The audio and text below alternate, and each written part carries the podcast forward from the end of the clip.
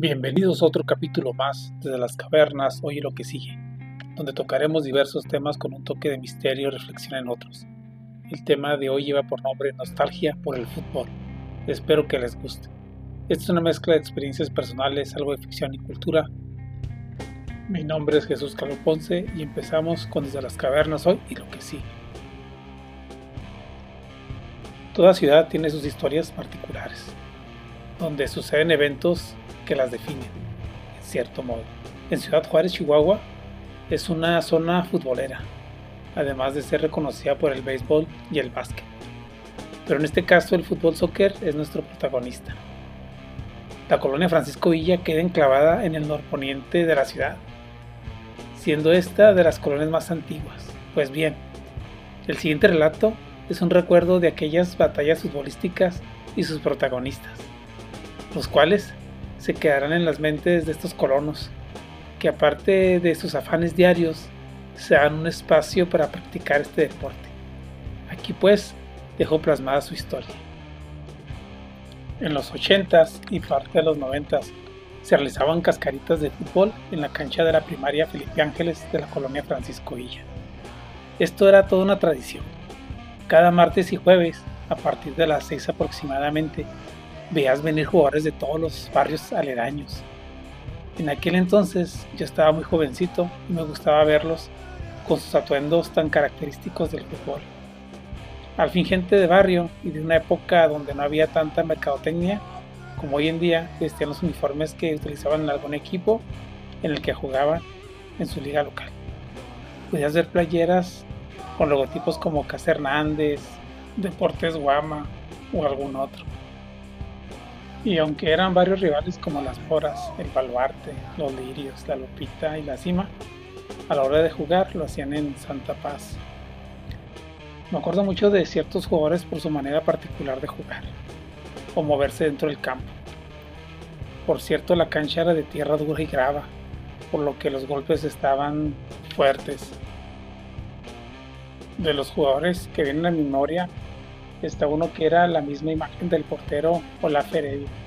Se parecía en todo, desde el físico, el uniforme de portero negro, pero sobre todo por los lances dentro de la portería. Era sencillamente espectacular. No le importaba lo duro del campo, siempre se batía a muerte por el balón. Creo que él era el mejor portero de toda la colonia. Otro jugador que viene en mi memoria es el Mayo, jugador de la CIM. Recuerdo mucho de él su tatuaje en el chamorro, pero sobre todo los túneles que hacía. No importaba la jerarquía del jugador de enfrente, siempre tenía el recurso de hacer estos tunelitos que sacaban risas a más de uno. Había uno que lo único que recuerdo que hacía bien era pegarle de manera impresionante a la pelota. Su nombre era Nilo. Cada vez que golpeaba el balón, o era gol, o dejaba zarandeando la pobre portería que si no es porque era de acero, ya se hubiera caído. Había unos hermanos que sobresalían de sobremanera, porque todos eran buenos.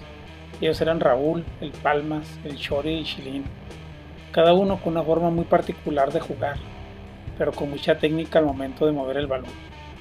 La mayoría muy serios en su juego, solo Chilín era el más temperamental. Bueno, eso es lo que recuerdo. Había un par de hermanos muy peculiares, eran cuates o gemelos, uno de ellos era el pitch, de piernas cortas y movimientos rápidos, bastante técnicos. Para entrar a estos juegos solíamos brincarnos la barda de la escuela. Algunas veces dejaban de plano la puerta abierta para que entráramos sin dificultades. Creo que los de la escuela sabían lo de estos juegos y comprendían las necesidades de hacer deporte. Mis amigos de barrio que éramos más jóvenes íbamos los sábados temprano a jugar en primer lugar tenemos a mi hermano Pepe, que era bastante bueno, sobre todo para cabecear y hacer chilenitas, las cuales practicaba casi todos los días. También los de la Chaparra, unos vecinos muy aguerridos que jugaban, y no podía faltar Beto y José Ángel Ureña, muy apasionados en este deporte, que le echaban todos los kilos al asado. Sobre todo recuerdo mucho a Beto. Cada vez que corría agarraba como turbo y se mordía la lengua. Quizás con eso agarraba más velocidad.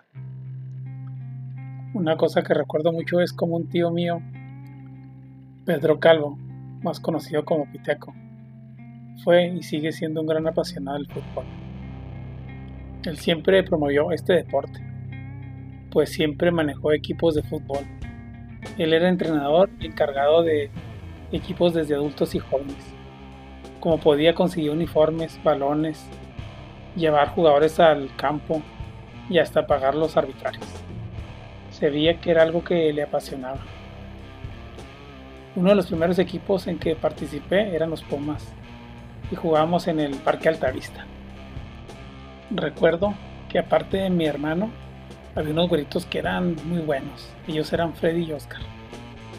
Los dos manejaban muy bien el balón, pero además Freddy se la rifaba como portero. Cada sábado íbamos puntualmente caminando desde la casa, pues el parque nos quedaba cerca. Recuerdo cómo a la final nos hicieron trampa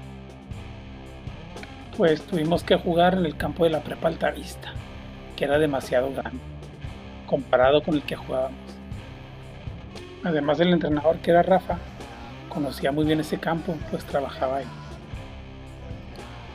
Ya de grandes, la mayoría del barrio jugamos en la Liga del Paso, llamada Independiente, y el equipo tenía el nombre de Argentina. Era toda una odisea ir cada fin de semana a jugar allá, pero era muy divertido. Recuerdo que de aquí íbamos varios, entre ellos estaba mi hermano Pepe, el Carlos, David y yo.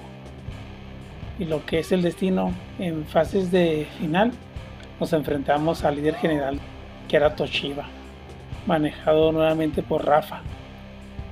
Este era un equipazo con jugadores semiprofesionales que pensaron que ya habían ganado el torneo.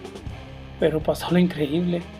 Los forzamos hasta tiros penales y en ese tiempo teníamos un super portero que tapó todo. Así que en estos penales hicimos el milagro. Este, lástima que después perdiéramos la final con un gol de oro. Pero en fin, esa fue una gran temporada que quedará en el recuerdo. Hoy en día son pocos los que se mantienen activos en este hermoso deporte. Entre ellos se encuentra Pepe, mi carnal, que nunca ha dejado de jugar, así como su compadre y amigo José Ángel, más conocido como el gato, y Beto Ureña, que son apasionados de pura casta. Bueno, este es un sencillo homenaje a todos estos jugadores, muchos de los cuales ya están jugando en el cielo, o en el infierno según sea el caso, pero que sin duda marcaron toda una época. Quizás me faltaron de nombrar muchísimos jugadores, pero aquí digo todos los que me acuerdo. El Moreno, jugador de la Villa, siempre necesitaba un pequeño toque de la buena para inspirarse. También recuerdo el Bullis, defensa y medio de contención. El Churros, un vecino que era defensa.